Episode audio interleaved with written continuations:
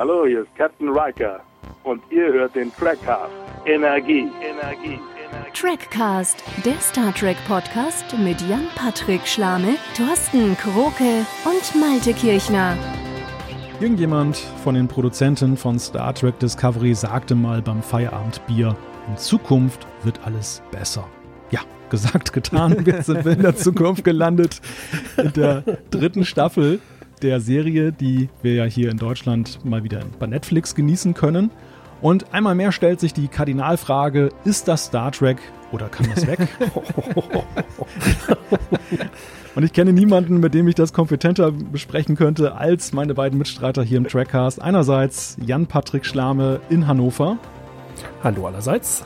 Und Thorsten Kroke in Köln. Äh, nee, nee, nee, nee, nee. In Köln wohne ich nicht mehr. Oh, was ist passiert?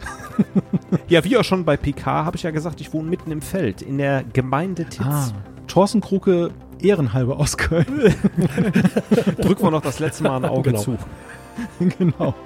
Ja, sie sind für den Trackcast das, was Toto und Harry für die nächstgelegene Polizeidienststelle sind.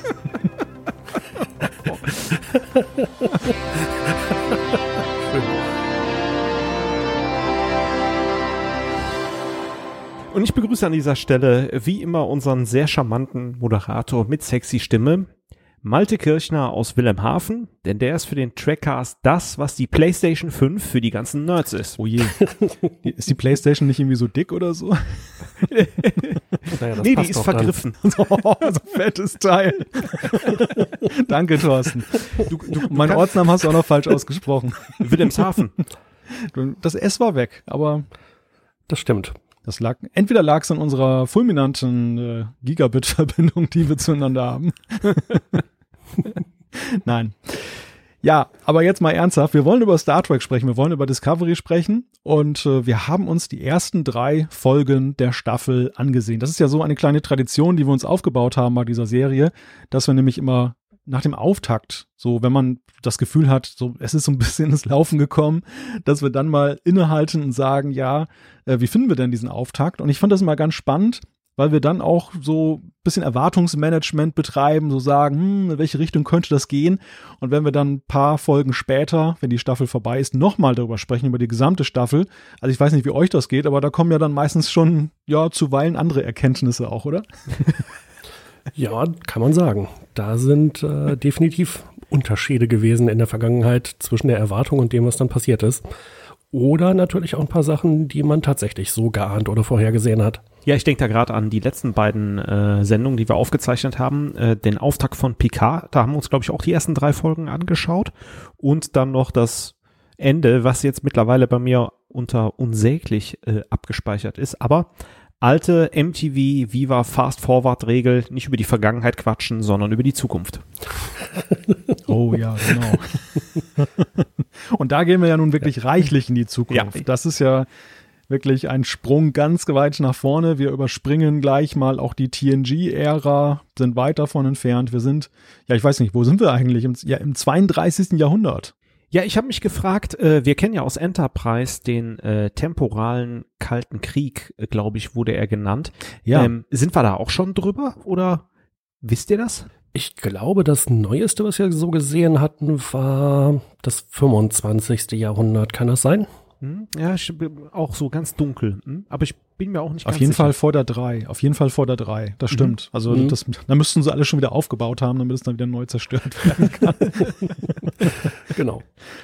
Also bevor wir, bevor wir einsteigen in die Besprechung der, der Folgen, so vielleicht mal generell über diese Zukunft, denn das war so mein erstes Aha-Erlebnis, nachdem ich jetzt diesen Auftakt der dritten Staffel gesehen habe, dass ich so gedacht habe, einmal mehr haben wir dieses Optikproblem. Also die Vergangenheit bei Discovery sieht eigentlich nicht aus wie die Vergangenheit, weil heute die Filmtechnik und die Sets und alles ist so toll, dass eigentlich dieses vor Kirk oder zu Kirk-Zeiten aussieht, als wenn es eigentlich nach Kirk ist. Und jetzt sind wir in die Zukunft gereist und jetzt haben wir genau das umgekehrte Problem.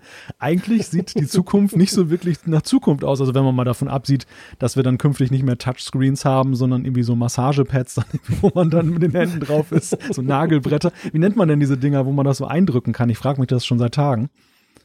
Da kann man doch so lustige, Muster mitformen und so. Gute Auf jeden Frage. Fall sehr strange. Haptisches Hologramm? Ja, ja, weiß ich nicht. Also auf jeden Fall, wie, wie, wie findet ihr denn diese Zukunftsoptik? Also ist, euch, ist euch das auch so gegangen? Ja, schon ziemlich dystopisch irgendwie. Ja, schwierig. Ähm, so ein bisschen Fallout, so ein, so ein Wasteland irgendwie teilweise.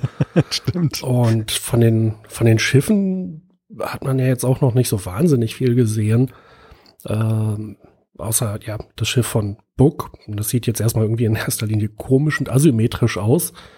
Ohne erkennbaren Grund. Äh, und hat halt irgendwie so ein völlig neues Interface. Also, ach so, das war das, was du eben meintest, Malte, ne? Ich hatte Ja, das völlig Genau. durcheinander gebracht mit, ähm, ja, mit, mit äh, Hologrammtechnik. Äh, das fand ich halt auch, ja, hm, ungewohnt. Ja, bei dem Schiff dachte ich, da fehlt eigentlich nur noch der Kamin in der Ecke, den er mit dem Fingerschnippen auch noch anmacht. Und das hat wie so ein, wie, wie so ein Wohnzimmer aus den 70ern oder so. Ja, ja. Ja, ich weiß nicht. Ich kann mich da irgendwie mit dieser Zukunftsoptik noch nicht so recht anfreunden, denn wie gesagt, ich finde halt, dass, dass das, das sieht gar nicht so sehr nach Zukunft aus. Es ist erstaunlich gegenwärtig geblieben, wenn man bedenkt, welcher irrsinniger Zeitraum da jetzt dann ähm, überbrückt wurde. Und selbst eigentlich so ein Star Trek Picard, diese aktualisierte Optik, die ja nun nur Jahrzehnte nach TNG spielt, ist ja ungleich futuristischer als die Zukunft, die uns da jetzt in diesen ersten drei Folgen da präsentiert wird. Gut, es gibt, es gibt Wichtigeres vielleicht. Ich meine, das ist jetzt auch so ein, wirklich so, ein, so eine Randnotiz erstmal zum Beginn. Aber das ist das, Jan, äh, du hast ja gerade gesagt Wasteland und das ist so ein bisschen, ähm, wo es tatsächlich auch reinpasst, so farblos, ziemlich viel in Grau, äh, die Weite ist zu sehen, auch äh, Books Raumschiff, das sieht ja gar nicht so groß aus, aber man ist einfach nur in einem riesigen Raum. Genau. Also das kann sich natürlich alles noch ändern. Ähm, auf dem, quasi auf dem Startplaneten. Äh, da gab es dann ja auch mal, ja, ich weiß nicht, eigentlich sah es aus wie der Times Square in New York, so 20 Jahre oder meinetwegen 100 Jahre in die Zukunft gedacht. Es war halt irgendwie alles bunt und grell und ähm, man wurde überall mit Eindrücken erschlagen. Aber gleichzeitig sah es halt auch wieder so ein bisschen aus wie, ich weiß nicht, irgendwie so Bahnhofsumgebung, wo halt irgendwie echt komische Gestalten unterwegs sind. Ähm, ja, und äh, was es halt offensichtlich zeigen soll, ist eben Recht und Ordnung gibt's nicht mehr. Die Föderation ist zusammengebrochen, ohne jetzt allzu tief einsteigen zu wollen. Aber ich tue mich eben auch ein bisschen schwer, dass das jetzt alles wirklich die Zukunft sein soll oder wie die Zukunft aussehen soll, äh, ohne dass ich jetzt sagen könnte, wie die Zukunft denn auszusehen hätte, ein paar Mhm. hundert Jahre von heute aus. Aber ich meine, wir zerreißen ja auch nur die Serie, wir machen sie nicht. genau. Und das machen wir mit Herzenslust. Äh, vielleicht äh, ist das nicht auch schon so ein bisschen verrückt. Also ich meine, immer wenn wir bei Star Trek in die Zukunft geguckt haben, egal jetzt in welche, in die Kirk-Zeit, ähm, äh, TNG sowieso, aber auch in die ähm, äh, in die Enterprise-Zeit war es ja mehr oder weniger besser. Und jetzt, also jetzt möchte ich da nicht sein. Ne? Bei, bei aller Liebe, ja, wir haben jetzt so diese Persona-Transporter, aber das ist ja furchtbar da. Ja, aber ich glaube, da sind wir ja dann fast schon mitten im Thema. Hm. Ja, lasst uns vielleicht da einfach mal gleich die Kurve kriegen, dass wir dann in die erste Folge einsteigen. Vielleicht noch kurz zur Ehrenrettung so dieser Zukunftsvision. Sie haben ja diesen Kunstgriff, dass sie ja eben sagen, ähm, ihr habt es ja schon angetönt, die, die Föderation ist in einem desolaten Zustand, äh, die ganzen Raumschiffe sind kaputt. Also in gewisser Weise kann man natürlich auch sagen, das Weltall ist renaturiert worden, dadurch, dass dann keiner mehr durch die Gegend cruist. Und äh, dadurch ist halt alles so ein bisschen natürlicher und rückständiger wieder geworden. Also das ist nicht die Zukunft, wie sie aussehen würde, wenn man munter weitergeflogen wäre mit den Raumschiffen und hätte eben die Föderation gehabt. Vielleicht soll das auch dieses Natürliche, dieses so zugewachsene, das wir ja viel auch sehen hier, äh, vielleicht soll das ja auch dadurch dann auch zum Ausdruck gebracht werden. Warum, warum muss ich jetzt gerade an einen Spruch aus Babylon 5 denken? Ich glaube von Botschafter Jakar, der mal gesagt hat, geh zurück in die Zeit, aus der du kommst. Die Zukunft ist auch nicht mehr, was sie mal war.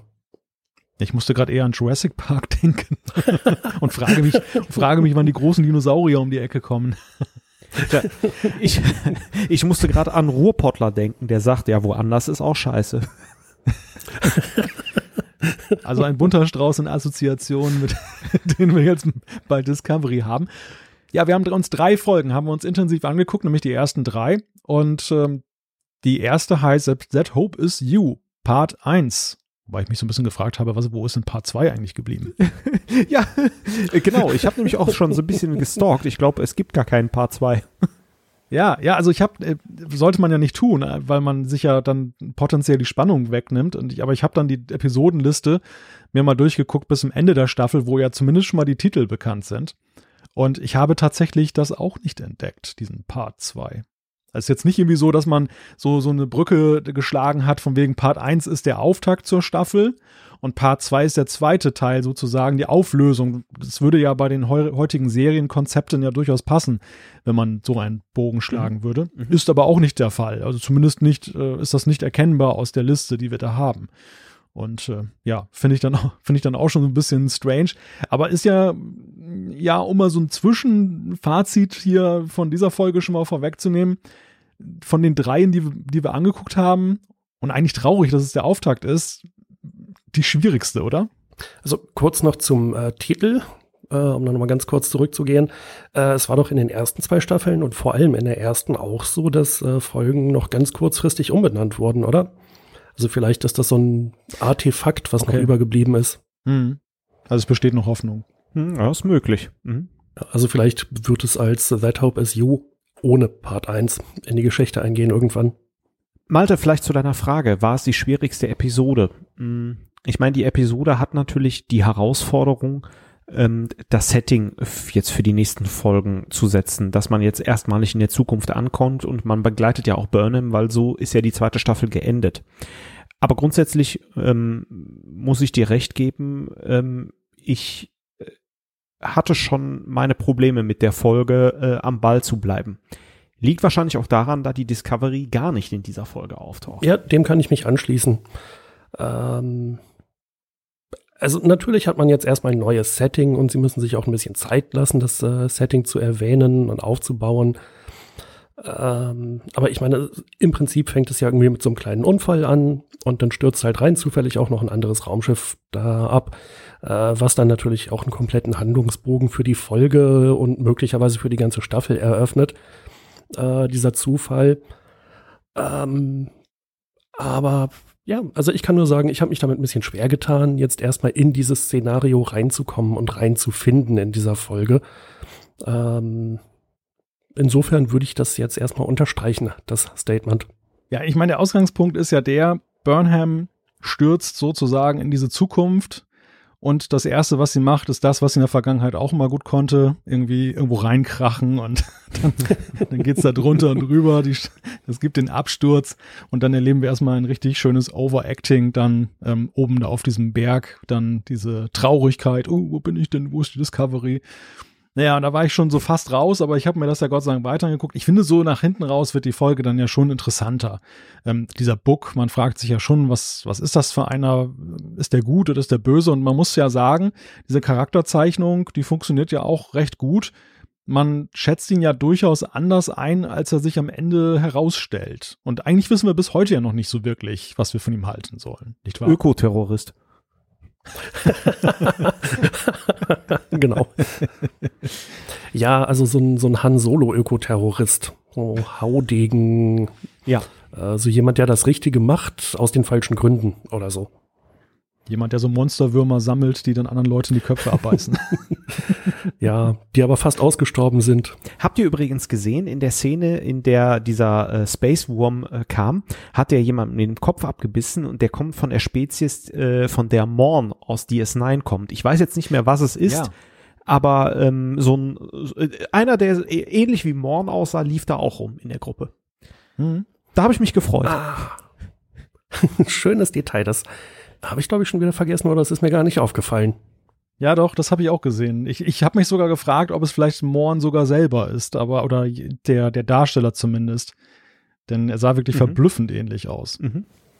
Also zumindest in der Liste der Schauspieler stand er, glaube ich, nicht drin. Ich meine, positiv äh, finde ich in der ersten Folge noch, man entdeckt so ein bisschen mit Burnham äh, die Zukunft und ganz viele neue Sachen und Probleme prasseln auf sie ein und ähm, das Zusammenspiel mit Book klappt auch, aber äh, ich möchte das unterstreichen, schon fast äh, Shatneresk ähm, wird äh, hier Burnham gespielt. Also das gerade die ersten 10, 15 Minuten ist wirklich keine große Schauspielkunst. Ja.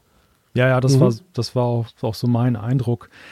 Man will natürlich mit dieser Folge und deshalb lässt man sie, glaube ich, auch so, oder man lässt ihr so viel Raum, diese, diesen einen, diese eine Figur zu betonen, weil man eine gewisse Stimmung erzeugen will. Und das, das bekommt man ja auch durchaus hin. Also dieses Gefühl von wegen, einsam und alleine auf einem fremden Planeten in einer fernen Zukunft, wo man überhaupt nichts drüber weiß, gestrandet, äh, Discovery weg, Föderation nicht erreichbar und so. Also diese Stimmung wird ja schon erzeugt. Es ist so ein bisschen so, so ein einsamer Inseleffekt, der, der da ja durchaus dann auch beim Zuschauer dann auftritt. Aber andererseits ist natürlich das Problem, bei so einem Hauptcharakter wie Burnham weiß man natürlich, das führt ja irgendwann doch wieder dazu, dass sie die findet. Es ist nur eine Frage der Zeit, aber eben nicht des Ob. Also bei jedem anderen Charakter hätte ich dann ja eher schon das spannend gefunden, die Frage, ähm, findet der Charakter jemals zur Discovery zurück? Denn wir wissen ja, andere opfert man ja gerne mal zwischendurch und dann sind sie weg und gut, dann kommen sie vielleicht auch wieder über ein Paralleluniversum oder so. Aber in dem Fall sah ich nun überhaupt gar keine Gefahr, dass Burnham dann irgendwann wieder zur Discovery findet. Dass sie sie findet oder dass sie sie nicht findet? Ja, dass die beiden wieder zurückfinden zueinander. Ja, klar. ähm, ich finde, da hat sich so ein bisschen so ein Walking Dead-Vergleich aufgedrängt. Und wenn wir gleich zur zweiten Folge kommen, da gab es dann auch noch mal einen. Äh, was sie halt in Walking Dead relativ gut manchmal schaffen, ist es, ja, Sachen wirklich auch über einen langen Zeitraum hinzuziehen, wo man einfach über mehrere Folgen hinweg merkt, die Ressourcen sind knapp, das Wasser ist knapp, die Munition ist knapp und das ist jetzt wirklich einfach alles mal wirklich richtig dicke eng und wirklich doof die Situation. Und da kann ich jetzt nur unterstützen, was Malte halt gerade gesagt hat, dass jetzt in dieser einen Folge von Discovery es am Anfang so aussieht, als würde das alles ziemlich schwierig werden. Aber innerhalb von 20 Minuten oder so hat sich dann eigentlich auch wieder alles ins Gegenteil verkehrt. Und zumindest ist man dann bei einem großen, ja, Kommerzumschlagplatz und na, ist dann schon naheliegend, äh, dass es sich jetzt eher in eine andere Richtung weiterentwickelt. Und dieses Element alleine abgestürzt auf einem fremden, einsamen Planeten, ja, wozu eigentlich, wenn das nur für 20 Minuten gut ist? Ja. Ja gut, wir haben den Personal Transporter kennengelernt. Und davon hat man auch gleich exzessiv Gebrauch gemacht, wenn man ihn schon mal entdeckt. Und Phaser-Handschuhe nicht zu vergessen. Oh ja, die sind auch cool. Ja. Was ich ja auch besonders schön fand, ähm, als Burnham und Book dann beschlossen haben, na gut, dann gehen wir da jetzt mal hin. Da mussten sie ja wirklich noch zu Fuß gehen. Und dann gab es so eine Einstellung, wo sie an so einem Wasserfall standen und man konnte halt sehen, es gab einfach so richtig gar keinen Grund, da jetzt hinzugehen, weil es gibt nur einen Weg hin und einen Weg zurück und das war einfach garantiert ein Umweg. Es sei denn, sie wollten die Aussicht genießen, das kann natürlich sein. Ja, man wollte halt dann zeigen, vielleicht war das auch Teil der Filmförderung, die Discovery bekommen hat. Denn sie haben das ja alles auf Island gedreht, da diese, diese ähm, Szenerie. Ah, das hatte ich mich noch gefragt, wo das war. Aber ja, Island kommt gut hin. Also wahrscheinlich gehörte das dazu, da so ein bisschen hm, Sightseeing zu machen. Ja, die haben, auch, die haben da auch Fettkohle gekriegt, glaube ich, als, als Filmförderung, dass sie das gemacht haben. Und irgendwie war es wohl ein lang gehegter Wunsch von irgendeinem Produzenten auf Island mal was zu machen.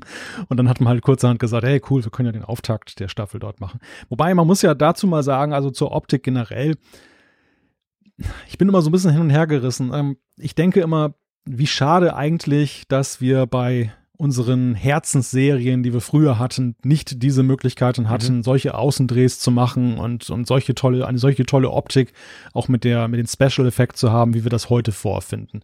Also das, die, die Optik ist ja wirklich atemberaubend und äh, es ist ja auch Wahnsinn, wie viele Welten und, oder Szenerien wir in drei Folgen da vorgestellt bekommen, die völlig andersartig sind und ganz andere Sets und so weiter wir wissen ja bei TNG oder so, gerade in den Anfängen war es ja so, man merkt, das ist immer die gleiche Tapete, die drehen sie nur einmal um und, und malen dann noch was anderes auf. Immer in derselben Wüste. genau. Selbst so, selbst so Locations, so, wo man ja immer wieder landete, Ferengi nah oder, oder der klingonische Heimatplanet und so. Das war ja immer die gleiche, der gleiche Matty Paint, den man da im Hintergrund dann zu sehen bekam. Und äh, das ist natürlich schon, das, das ist Wahnsinn, ne? Also was da heute möglich ist im, im Format einer normalen Serie wohlgemerkt. Ja, aber jetzt stellt euch mal vor, wir würden DS9 mit den, äh, mit den heutigen Serienmitteln, vielleicht dann auch mit dem heutigen Budget sehen, das wäre der absolute Oberburner. Äh, je nachdem, was sie draus machen, weil sie wahrscheinlich dann auch das Drehbuch und die Charaktere ändern würden, wenn sie schon dabei sind. Ja, guter Punkt. Das ist mich auch, glaube ich, das ist wiederum die Hin- und Hergerissenheit bei mir.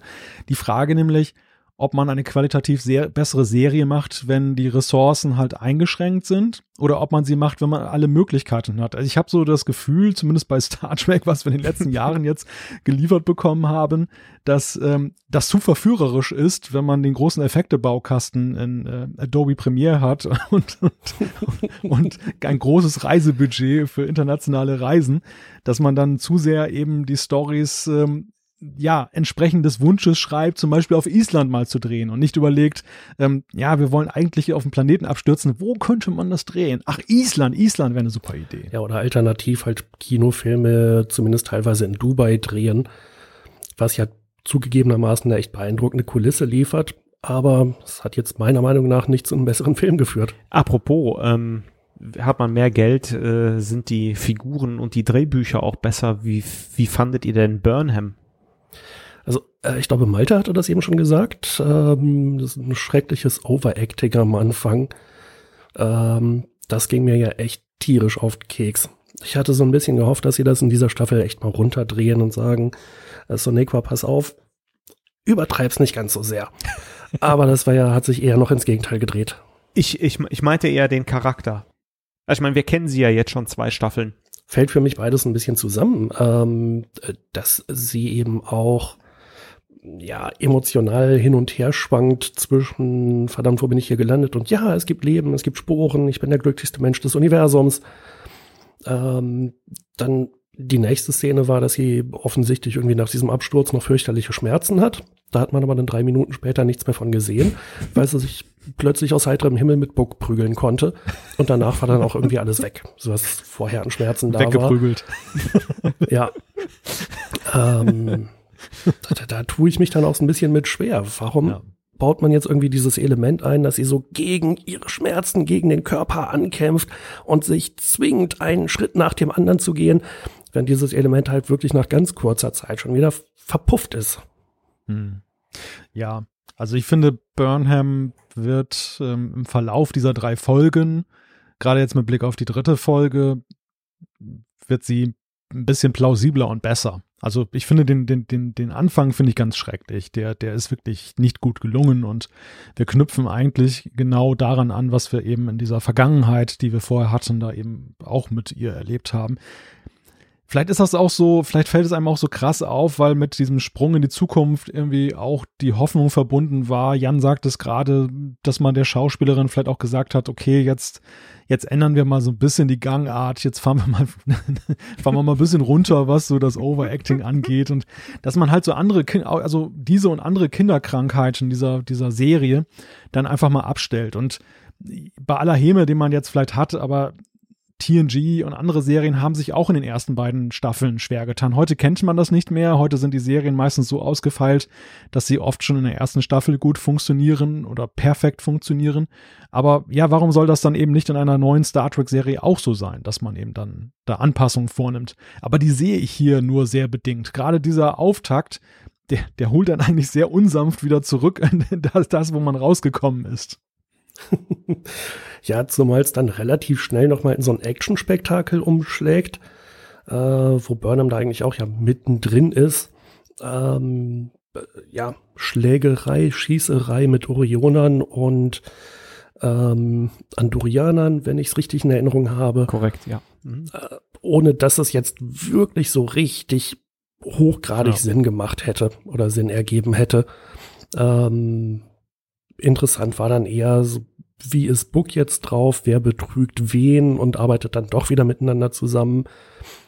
Äh, es gab halt irgendwie ein paar ganz lustige Szenen, aber es war halt für mich einfach nicht unbedingt so eine so ein Auftakt, wie ich ihn mir gewünscht hätte, ähm, wo man jetzt wirklich mal auch was über die hm. Zukunft erfährt. Was sie erfahren, ist halt einfach nur, es gab den Burn, äh, der bis jetzt noch so ein bisschen geheimnisvoll ist. Das wird sicherlich auch noch ein großes Element in der Staffel, was es damit auf sich hat, wer den ausgelöst hat. Äh, aber offensichtlich ist ja das ganze Dilithium erstmal alle.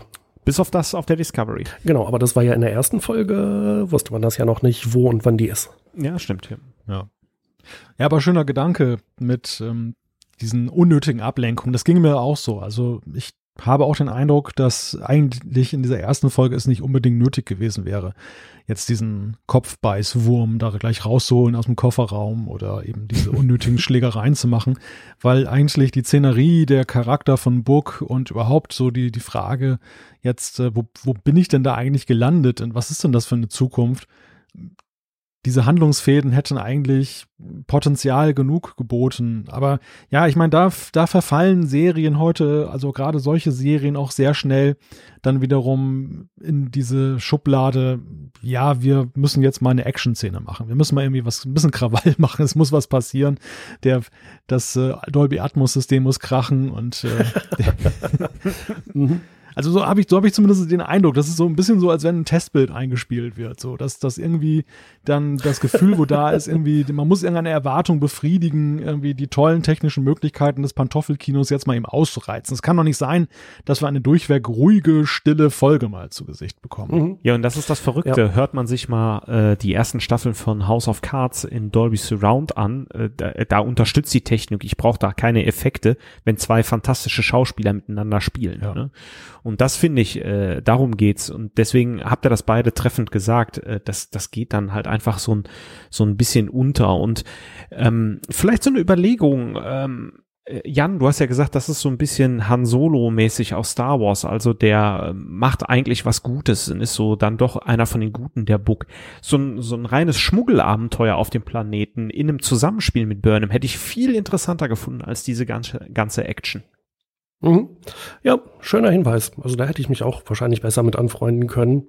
Aber das ist ja auch das, was wir bei Picard festgestellt haben. Es braucht nicht äh, 147 romulanische Warbirds, sondern einfach eine ganz normale Gefahr und ganz normale Dialoge. Das ist dann auch wiederum wohltuend. Und hier artet diese Klopperei dann wieder schon direkt aus. Ja, und was, was ich auch feststelle, ist, dass potenzialreiche Handlungen werden dann immer im Schnelldurchlauf dann gemacht oder werden gar nichts gezeigt. Die werden uns nur so erzählt nach dem Motto, ach übrigens, dazwischen ist das und das passiert. Genau das passiert ja auch in der zweiten Folge. Vielleicht können wir gleich schon da, dazu übergehen, mhm. die, die zu mhm. besprechen, ähm, wo ja eben dann am Ende, ich nehme das das Ende mal vorweg, über den Rest müssen wir natürlich auch noch ausführlich reden, ähm, Burnham dann ja wieder da ist und wir erfahren später, dass sie jetzt ja ein Jahr dann eben dort verlebt hat, bis die Discovery aufgetaucht ist. Und dass sie in diesem Jahr ja nun offenbar sehr einschneidende und sie verändernde Erfahrungen gemacht hat. Und eigentlich ist das für mich der Plot, der mich ein Stück weit auch mehr interessiert hätte, ja. als jetzt eben diese rasante Prügelei und diesen ganzen Kram am Anfang.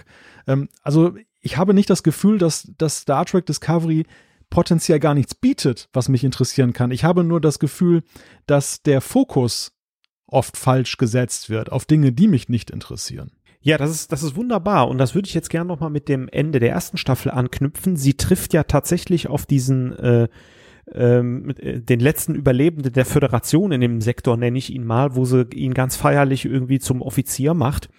Ähm, da hätte ich gern gesehen, äh, wie das weitergeht. Das war ja ähm, auf Twitter hat mich Sternburg äh, dazu gefragt, Mensch, da kam mir äh, sozusagen jetzt nicht reines Zitat TNG-Gefühle hoch oder hat mich an TNG erinnert. Ja, in Ansätzen ja, aber warum kommt das nicht in der Mitte der Folge und wir sehen in so einem Zeitraffer, wie Burnham das Jahr äh, verbringt und mit dem interagiert und so ein bisschen Föderationsideale äh, austauscht und schmuggelt dann noch nebenbei ein bisschen Dilithium, um weitere Daten zu bekommen. Also wie schafft es Burnham, Informationen äh, zu beschaffen? Das ist doch das Spannende, das will ich doch sehen. Also ich will ja jetzt auch nicht krampfhaft alles schlecht reden. Ich muss es aber. Probier es doch ein. Ähm, dieser Aspekt, äh, wo sie dann eben auf den ja, vielleicht letzten Überlebenden der Föderation trifft, äh, ich finde, das war so eine Glaubensgeschichte, äh, dass der arme Mann da irgendwie jeden Tag aufsteht, zur Arbeit geht und darauf wartet, dass vielleicht noch irgendjemand aus der Föderation sich meldet, weil sein Vater das vor ihm gemacht hat und sein Großvater davor. Und weil er die Ideale der Föderation total toll findet. Ähm, also ich meine, ganz ehrlich, der Typ ist doch ein Gläubiger. das lässt sich doch jetzt nicht mehr praktisch irgendwie begründen. Hm. Ähm, und die, die Föderation als solche wird damit halt in so einen Gottheitsstatus erhoben. Äh, ich fand diese Szene und diesen Handlungsstrang an der Stelle schon echt sehr komisch. Hm, Ja, das, das Mhm. stimmt. Also einerseits diese, es war ja eine sehr ähm, loyale Darstellung, so etwas so. Ja, ich finde auch die Föderation wurde da in schillernden Farben gezeigt, die von dem, wo, wo wir ja gar nicht den Eindruck haben, dass man bei Star Trek dieser, dieser Darstellung überhaupt noch anhängt. Also das ist ja ein vergangenes Ideal, diese, diese, Mhm. Diese Föderation als, als moralische, integere Ebene. Und stattdessen haben wir in, den- in den vergangenen Staffeln und den anderen Serien, die auch parallel laufen, die alle so den gleichen, die gleiche Handschrift tragen, ja eher so diese, diese schleichende Zerstörung der Föderation als idealistische Organisation erlebt. Deshalb verwundert oder deshalb geht man eigentlich nicht so wirklich mit, wenn man das sieht, dass man jetzt so denkt, oh ja, wie schade ist es um die Föderation. Das klar, das ist ein Problem für Burnham und die Discovery, aber es ist ja irgendwie, es passt nicht zur bisherigen Darstellung. Und in der Tat, er wirkt dann schon sehr obsessiv und, und ähm, ja, irgendwie auch, gut, ein bisschen tat er mir auch leid, ne, wie er da so mal sitzt und dann immer das Gleiche macht und so. Und es war ja auch ganz nett dargestellt, aber ja, es bleibt schon so wenn und aber. Ja, und dann, wenn wir jetzt halt dieses große Fass ohnehin schon aufmachen, wenn also die Föderation äh, wegen dieses Burn, ich weiß gar nicht, wie hieß es auf Deutsch? Der Brand. Ah, okay, ja, klingt logisch. Also wenn die Föderation wegen dieses Brandes ähm, äh, von heute auf morgen quasi kaputt gegangen ist, äh, das hinterlässt ja ein riesiges Machtvakuum offensichtlich. Äh, und hier hat man eben den Weg eingeschlagen, dass man sagt, das ist jetzt quasi alles zerfallen und äh, ja, jetzt sind quasi Freischärler oder wie auch immer man das bezeichnen möchte, das Recht des Stärkeren, so ein bisschen wie bei Walking Dead, um mal wieder drauf zu kommen, ähm, gilt hier jetzt an dieser Stelle. Ähm, ja, eine andere Möglichkeit wäre natürlich, dass andere Mächte äh, die die Macht an sich reißen. Etwas doof formuliert. Äh, gut, denen ist natürlich auch das Dilithium ausgegangen, aber äh, es hätte halt auch die Möglichkeit gegeben, jetzt einen, einen neuen, wirklich einen, einen großen Gegenspieler zu etablieren. Ja, die Borg beispielsweise. Kommt im Transwarp-Kanal reingeschwebt. Genau. Ja, genau. ja, okay, so gesehen, so gesehen bin ich sehr froh, dass die Borg diesmal keine Rolle spielen. Noch nicht, noch nicht. Noch Warte nicht. mal die restliche Staffel ab. Genau. Also wenn, ein, wenn wir eine Erfahrung gemacht haben bei Discovery und den neuen Star Trek Serien, dann, dass man gar nicht ermessen kann am Anfang einer Staffel, wie schlecht es noch werden kann. Aber nein, das ist jetzt schon wieder sehr polemisch. Aber ähm, ich, ja, ich habe auch so einen ähnlichen Eindruck gewonnen wie du, Jan. Ähm, und zwar habe ich mir die Frage gestellt, die Raumschiffe sind alle zerstört worden, aber wo sind denn die ganzen Lebewesen abgeblieben? Also wir sehen ja wirklich klein, sehr kleinteilige Gemeinschaften immer nur. Die, selbst die Gegner, okay, da ist es vielleicht so, dass man da sehr fragmentiert ist, dass weil die ganzen Aliens und Lebewesen nicht mehr so, so mobil sind und nicht mehr durchs Universum reisen können, dass das dann eben wirklich so kleine, wo Freischärler sind, die dann halt dann andere dann unterjochen, so, so ein bisschen, ja, so kleine Warlords und so. Das, das ist schon plausibel, aber ähm, das dann eben, ja, wo sind, wo sind die anderen alle geblieben? Das, das, das ist, äh, wir sehen halt diese, diesen Handelsplatz, der ist ja nun recht groß mit den Androianern und den, den Orion-Menschen oder wie die sich nennen. Und ähm, andererseits dann der Rest haust ja fast so wie im Urwald dann. Das, ähm, oder in so einer kleinen Klitsche dann Bergbauplaneten und, und so. Ja, wo sind die anderen? Und äh, welche Rolle spielt eigentlich Telekommunikation?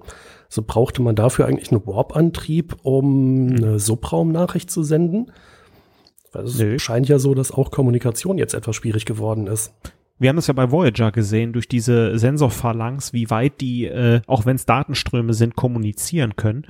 Also das hat mich auch gewundert. Vielleicht waren die Mhm. auch alle mit Dilithium angetrieben.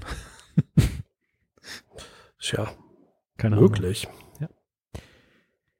Aber dann kommt ja die Föderation, die Discovery. Lass uns doch mal zur zweiten Folge rübergehen. Genau, Ja, Déjà-vu-Effekt. Gleich, es, es kracht gleich wieder was ins 32. Jahrhundert.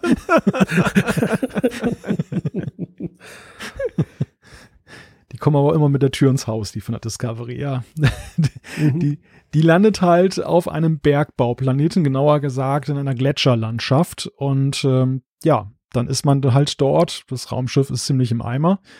Man, man muss es reparieren, aber es fehlen halt wichtige Komponenten. Das ist so ein bisschen die Ausgangssituation. Fand ich äh, tatsächlich ähm, von den drei Folgen mal ganz spannend. Wie lösen die das jetzt auf? Dann hat man noch diese Gefahr dieses äh, lebenden Eises, was die langsam einschließt und ähm, so vom Setting, da habe ich gesagt, ist okay. Fand ich jetzt ein bisschen besser als äh, Burnhams Absturz. Hm, dachtest du wirklich, dieses Eis könnte die Discovery zerstören? Äh, nein, aber es wurde so ein bisschen Gefahr äh, signalisiert. Ja, sagen wir mal Zeitdruck aufgebaut. Danke, Zeitdruck aufgebaut, ja. Ja. Aber äh, tatsächlich, es fehlen ein paar Ersatzteile, die machen sich auf die Suche. Das ist ja so ein Klassiker, die Außenmission. Ja, ja, genau. Das, das, ich glaube, deshalb kriegt man auch gute Gefühle. Und da muss man auch fair bleiben, wenn man nämlich das alte Star Trek an der Stelle gut findet. Ähm, kann man jetzt nicht unfairerweise sagen, Discovery macht es da schlecht. Und ich finde, das ist sehr klassisches Star Trek, was wir da gesehen mhm. haben. Es hat mich auch sehr an Voyager ein wenig erinnert. Mhm, genau. So diese, diese desolate Lage irgendwie im Raum. Man hat jetzt keine Möglichkeit, mal eben man, bei der nächsten Starbase dann eben dann ein paar Ersatzteile abzuholen. Und jetzt muss man eben sich da durchschlagen und mit potenziellen Fremden dann irgendwie in Kontakt treten, um zu gucken, ob man sich da irgendwie behelfen kann. Und Klar, das Eis, jeder weiß, dass das Eis in irgendeiner Art und Weise überwunden wird. Die, die einzige Frage ist, schafft man es in dieser Folge oder sind die jetzt drei, drei Folgen lang da im ewigen Eis eingeschlossen? Aber ähm, der, der Punkt ist ja eher, worauf man hinaus wollte, diesen Kontakt, dass die auch dann, so wie Burnham mit Book zu tun hatte, dass die jetzt auch ihre Umgebung kennenlernen und dann eben mal schauen, was hat sich denn im 32. Jahrhundert so getan. Ja, und äh, die äh, in ersten Dialog werden die Ideale der Föderation hochgehalten. Ne, das ist ja schon, äh, das ist ja schon grotesk in dieser Dystopie hier. Ja, ich finde, ich finde ja auch, ich weiß nicht, wie euch das geht, aber ich finde auch, dass die Crew insgesamt recht gut harmoniert und ähm, finde ich so einen dieser seltenen Momente wirklich entwickelt, wo sie so ein wirklich glaubhaft homogenes Etwas dann bildet. Also es gab ja diesen Schulterschluss zum Ende der letzten Staffel, dass sie da eben ja das auf sich genommen haben, in die Zukunft zu reisen, mit der ungewissen Perspektive zurückzukehren.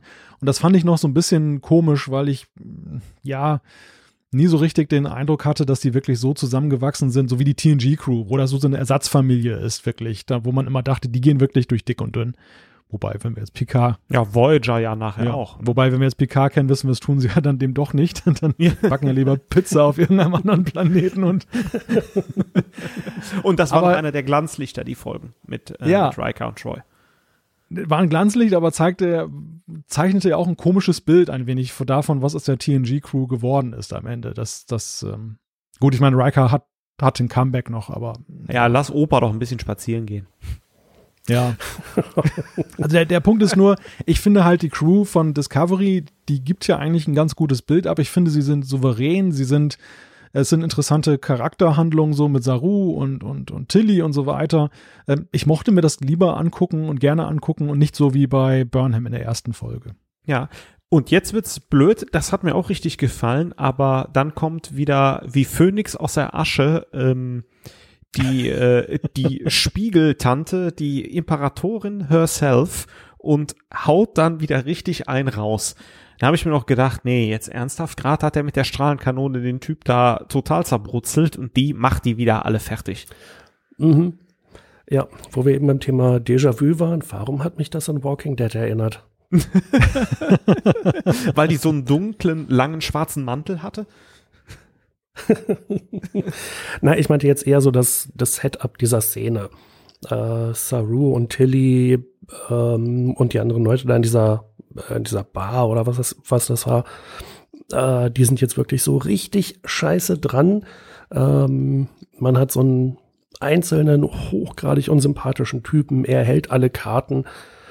Ähm, das war erstmal überhaupt ein Setup für die Szene oder eine, ein Aufbau, den ich generell schon mal nicht unbedingt Star Trek gemäß fand. Ihr hattet schon angesprochen, das ging so ein bisschen auch in Richtung Voyager, dass man einfach, ja, es war ein Föderationsraumschiff, aber es war halt leider das einzige in dem Quadranten und da war man halt auch mal irgendwie in der Unterzahl und man zählte mal zu den Schwächeren. Hier fand ich es jetzt auch wieder ein bisschen sehr vorschlaghammermäßig, ähm, wie Saru und Tilly in diese Situation geraten sind Und die Auflösung äh, mit Giorgio, ja, Ja, danke. es war dann irgendwie eine ganz lustige Szene, dass jeder mal den Boden irgendwie mit diesen Typen aufgewischt hat. Man sah es so ein bisschen kommen.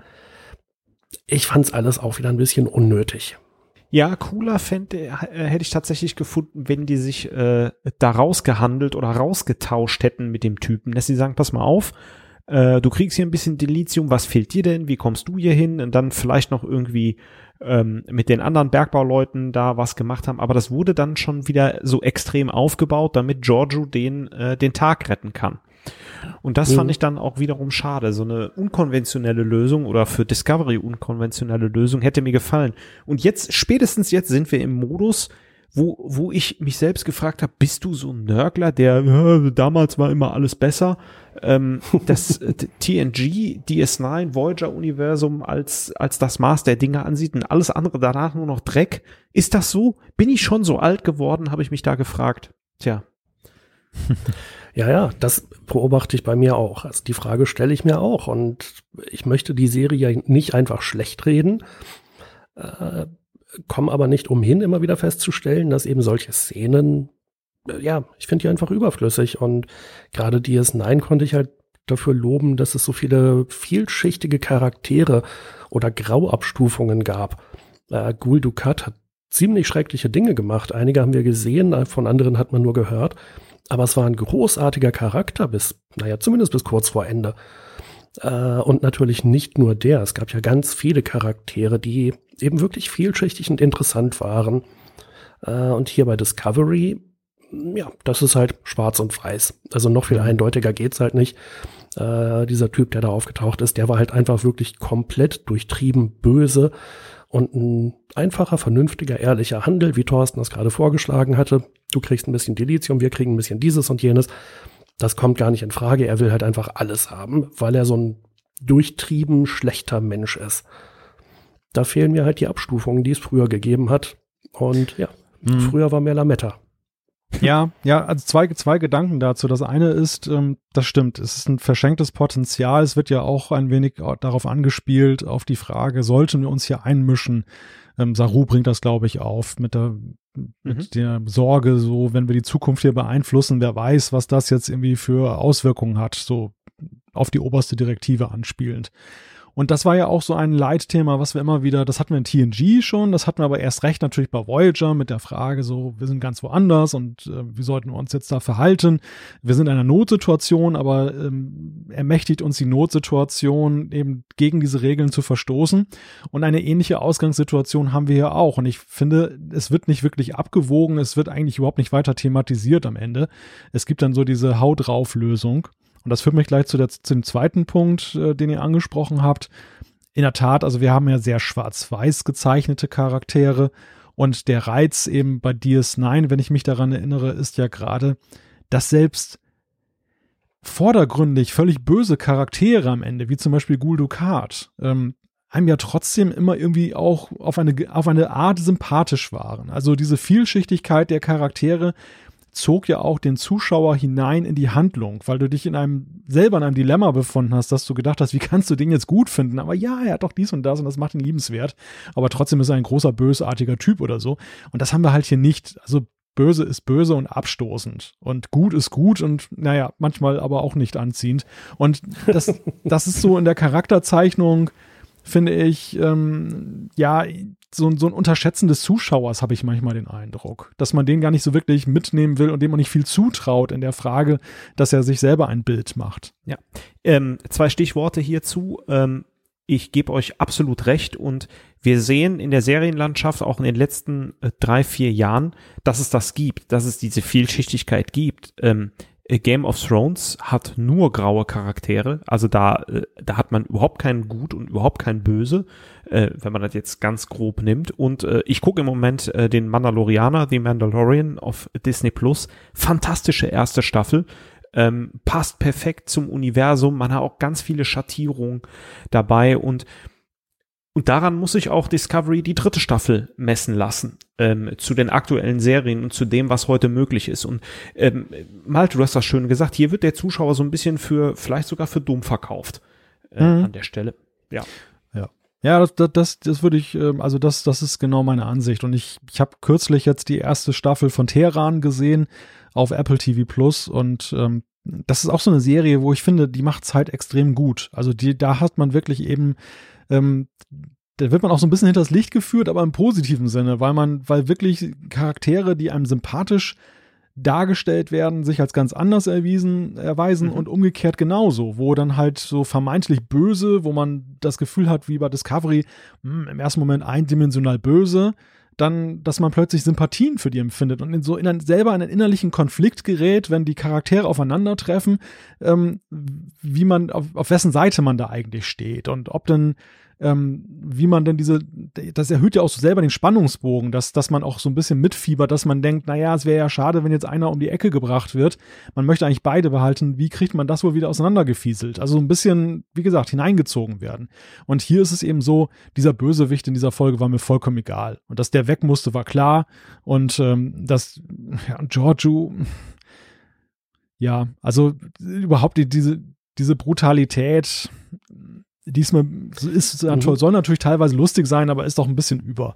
Auch da, wo sie dann da irgendwie noch ein Stück Gehirn irgendwie am Schuh hat oder so, oder bei der einen Szene mit dem, wo sie dann da groß sauber machen auf der Discovery. Also, wo wir gerade schon bei der ultimativen Lobhudelei anderer Serien waren, äh, ich habe jetzt gerade Dark zu Ende gesehen. Da gibt es meines Wissens drei Staffeln, damit ist die Serie dann auch vorbei. Eine Netflix-Eigenproduktion und ich glaube die erste deutsche Serie bei Netflix. Und äh, die kann ich ja gar nicht genug empfehlen. How I Sell Drugs Online spielt in Köln-Ehrenfeld. Ja. War, glaube ich, die erste. Also bevor mir, bevor später Leute ihr Geld zurückhaben wollen, so nein, ihr kriegt euer Geld nicht zurück, wenn euch die Serie nicht gefällt. Ich kann sie trotzdem empfehlen. Äh, und was ich halt unter anderem bei Dark großartig fand, war, wie man die ganze Zeit mitdenken, mit überlegen konnte und warte mal, wenn, dann ist doch, ach du, dann ist das ja der Onkel, nein, Moment, aber dann ist doch sie die Tante und ich da jetzt gar nicht weiter vorgreifen. Äh, man kann einfach richtig geil mitdenken, mit überlegen, mitfiebern bei der Serie. Äh, und über die drei Staffeln hinweg wird die Geschichte eigentlich immer noch ein bisschen komplexer, aber sie war großartig durchdacht. Ein exzellenter Brainfuck, diese ganze Erzählung. Ähm, Natürlich ist so eine Serie wie Discovery jetzt gebunden an das Korsett von Star Trek und kann da nicht einfach ausbrechen und was völlig Neues machen. Aber eine Staffel oder eine Handlung, wo man denkt so, boah, das war jetzt aber mal echt durchdacht, das war ja richtig gut erzählt. Das fehlt mir eben jetzt über die drei Folgen hinweg, sondern man, ja, schleppt sich so dahin und viele Story-Elemente, hatte ich das Gefühl. Ich glaube, Malte hatte das vorhin schon mal angesprochen. Die fühlen sich so ein bisschen an, als kommen die aus so einem Werkzeugkasten oder als mussten die halt reingebracht werden, um die Stereoanlage mal ordentlich auszukosten. Äh, und dann muss ich eben auch dran denken, was Thorsten meinte in Bezug auf House of Cards, ähm, dass man da teilweise, also erstmal sowieso fast komplett auf Action verzichtet und dann aber unglaublich starke Charaktermomente hat. Und Discovery hat ja nun auch eigentlich ziemlich gute Schauspieler. Äh, die könnten das, glaube ich, schon hinkriegen, wenn dann die Szenen entsprechend gut geschrieben wären und man auch einen starken Dialog hat. Wenn wir jetzt an Star Trek zurückdenken, meinetwegen Picard und Commander Tomalak, ähm, der, glaube ich, auch nur dreimal oder zweimal aufgetaucht ist. Aber da kann man sich natürlich heute noch, oder ich mich jedenfalls heute noch dran erinnern, äh, weil das wirklich stark geschrieben war. Und man hatte eben keine krassen Actionsequenzen, sondern die Enterprise und einen romulanischen nicht Bird of Prey, sondern ein Warbird, Warbird. Äh, die sich gegenüberstanden. Und äh, letzten Endes konnte es dann friedlich gelöst werden, wo wir auch wieder zu den vielschichtigen Charakteren zurückkommen. Und ja, die Romulaner, die wollen etwas, die Föderation will etwas. Äh, das steht sich unter Umständen auch mal diametral entgegen. Aber irgendwie muss man ja doch versuchen, gemeinsam klarzukommen, weil keiner wirklich ein Interesse hat, einen Krieg auszulösen.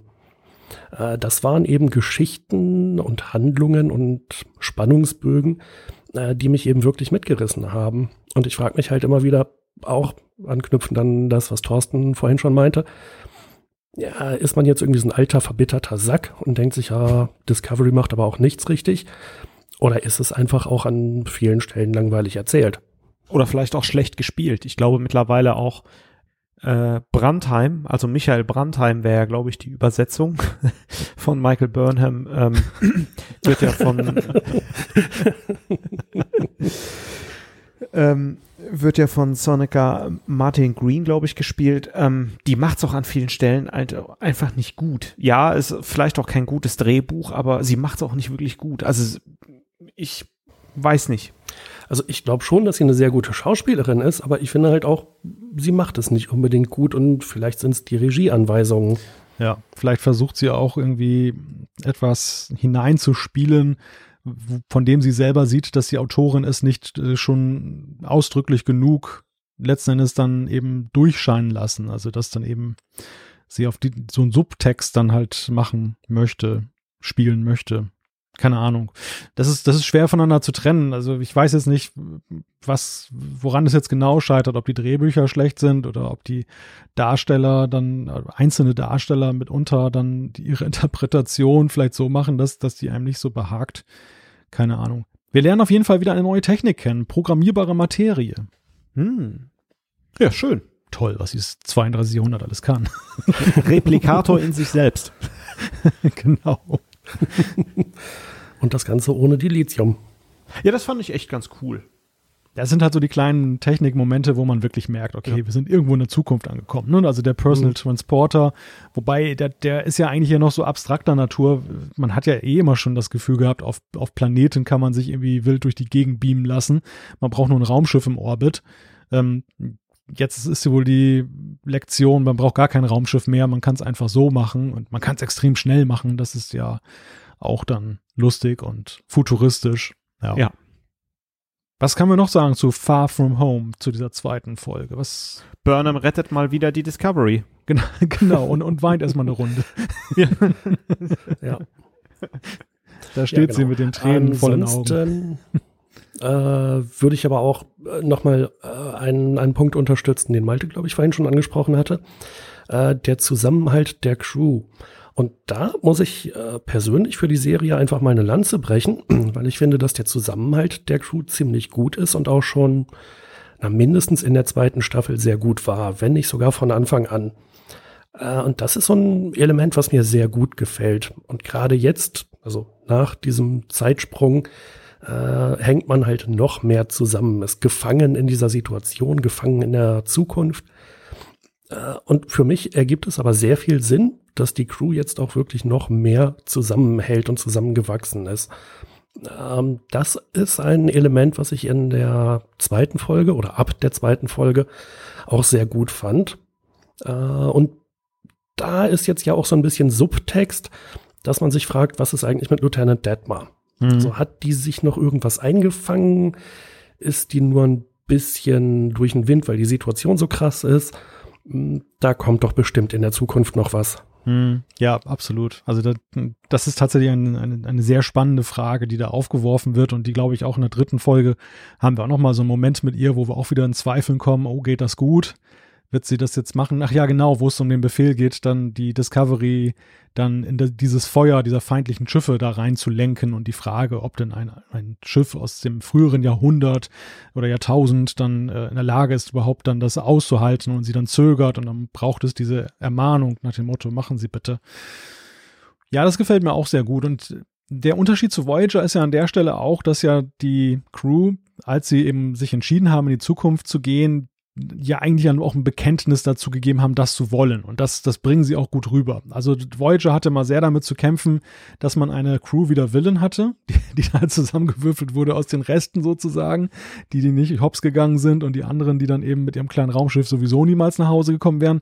Und man hatte ja dann versucht, das zusammenzuschweißen, aber der Weg war ja manchmal nicht ganz einfach. Hier haben wir ja wirklich die Situation, wir sagen Lebewohl zu unserem, zu unserer Zeit. Wir sagen Lebewohl zu unseren Anverwandten und Freunden und so.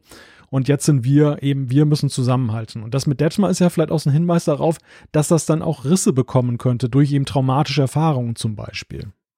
Mhm, ja, genau. Und und da würde ich dann einhaken. Äh, mir ist da noch immer zu wenig Seifenoper drin im Vergleich zu äh, unseren Lieblingsserien. Ich hätte gern noch ein paar mehr Seifenoper-Momente äh, da drin. Wir haben das schon mal in Ansätzen gesehen, mit Tilly beispielsweise oder halt das Verhältnis zwischen äh, Stamets und Dr. Kalber. Aber ich würde gern mehr davon sehen. Ah, eigentlich bin ich ganz froh, wie es ist. Also das muss nicht unbedingt übertrieben werden. Äh, ich hatte mal angefangen, so eine Serie zu gucken. Ich glaube, es war Another Life. Und das war nur Seifenoper. Da ist irgendwie innerhalb von drei Folgen jeder über jeden hergefallen. äh, und irgendwie war das nur noch Seifenoper. Das, das brauchst auch nicht. Aber wir haben ja mal äh, die Szene gesehen, wo die auf einer Party sind. Ich glaube, das war in der oh, ersten Staffel, ähm, äh, glaube ich. Hm, ich glaube, ähm, ja so, so, so Mini-Momente. Wir hatten auf DS9, muss ich zugeben, da sehr viel von, aber äh, bei Voyager fand ich das schon die äh, ne eine gute Dosis einfach an diesen Seifenopern-Momenten, was ja viel in diesem Casino auf der Voyager abgespielt äh, äh, wurde. Und ähm, ja, da wünsche ich mir auch ein bisschen mehr, weil die ja auch diesen Essensraum haben, den Replikator und ja, ja da kann man mit Sicherheit was machen. Also okay, vielleicht ist es nur eine Frage der Phrasiologie. Wenn wir es als meinetwegen Charakterbildung bezeichnen, dann wäre ich schon wieder etwas mehr einverstanden. Einigen wir uns auf Charakterbildung. ich, ich bin da eher auf Jans Seite. Also ich finde, man muss Charaktere auch mal normal sein lassen. Und wir haben ja sehr bewegte Zeiten hinter uns, wenn man zum Beispiel Stamets nimmt, was man mit ihm gemacht hat. Und wenn man jetzt Charaktere zu überdreht, dass sie ständig immer die größte Herausforderung ihres Lebens haben und eine jagt die nächste, dann wird das halt irgendwann überzogen. Und dass man jetzt in einer Situation, die ja per se angespannt ist, denn natürlich stellt sich ja die Frage, kommen die jemals wieder zurück? Also jetzt im größeren Stil gesehen und ihre Mission letzten Endes dann diese, diese künstliche Intelligenz davon abzuhalten, alles Leben auszurotten und so weiter und dieses Wissen dann vor ihr zu verstecken. Also es gibt, ja so Meta-Fragen, die, die nehmen wir ja mit aus der Vergangenheit hier in diese Zukunft und alleine das ist ja schon eine große Bürde, unter der sie dann funktionieren müssen und dass man ihnen aber jetzt einräumt, so ein bisschen Normalität zu leben, das finde ich eigentlich ganz, ganz sympathisch. Aber ich gebe dir auch andererseits auch recht, Thorsten. Ich glaube, natürlich muss man, darf man die Charakterentwicklung jetzt nicht aus den Augen verlieren. Ja, aber das meinte ich. Warum sehen wir nicht äh, im äh, Casino oder beim Essen, äh, beim Frühstück so eine Szene, wo Washington äh, Detmar anspricht und sagt, Mensch, was war denn mit dir los? Und äh, äh, die bricht vielleicht in Tränen aus, keine Ahnung. Und äh, oder die philosophieren darüber bei einem Bier abends, äh, kommen wir einfach nochmal zurück das reicht mir ja, diese 30 Sekunden Szene, dass die sich so die Gedanken machen. Und da hätte ich gern ein bisschen mehr von. Ich will es ja gar nicht extrem haben. Ich will ja, mhm. dass halt die Menschen agieren. Oder Kalber, der irgendwie äh, das letzte Verbandsmaterial da aufgebraucht hat und erstmal durchschnaufen muss oder so. Ja, aber haben die denn überhaupt diese Ruhephasen? Also ich finde sowieso erstaunlich, wie schnell eigentlich dieses Schiff, was ja nun erheblichen Schaden genommen hat, das ja nun völlig da äh, fast dysfunktional war, was auf dem Planeten kracht, wo man eigentlich denken sollte, es ist ohnehin nicht mehr flugfähig, wenn es so dann eben da havariert ist. Super viele Verletzte super viele Verletzte und dann so, ja, 30 Minuten später sieht das alles schon wieder so aus wie aus einem Ei gepellt, als wenn sie gerade von der Werft gekommen sind. Da staune ich manchmal auch über diese Selbstheilungskräfte dieser. Das Voyager-Phänomen. Ja, aber noch ein bisschen krasser, oder? Mhm.